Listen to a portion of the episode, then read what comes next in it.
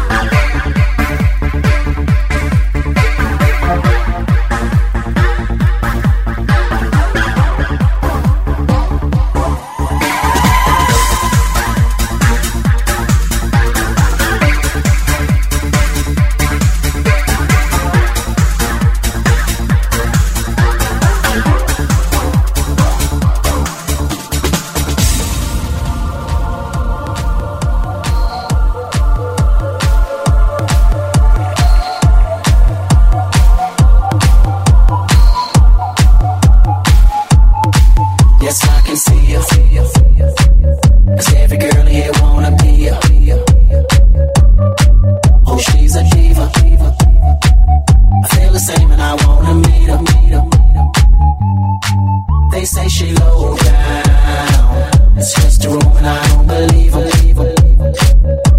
They say she needs to slow down.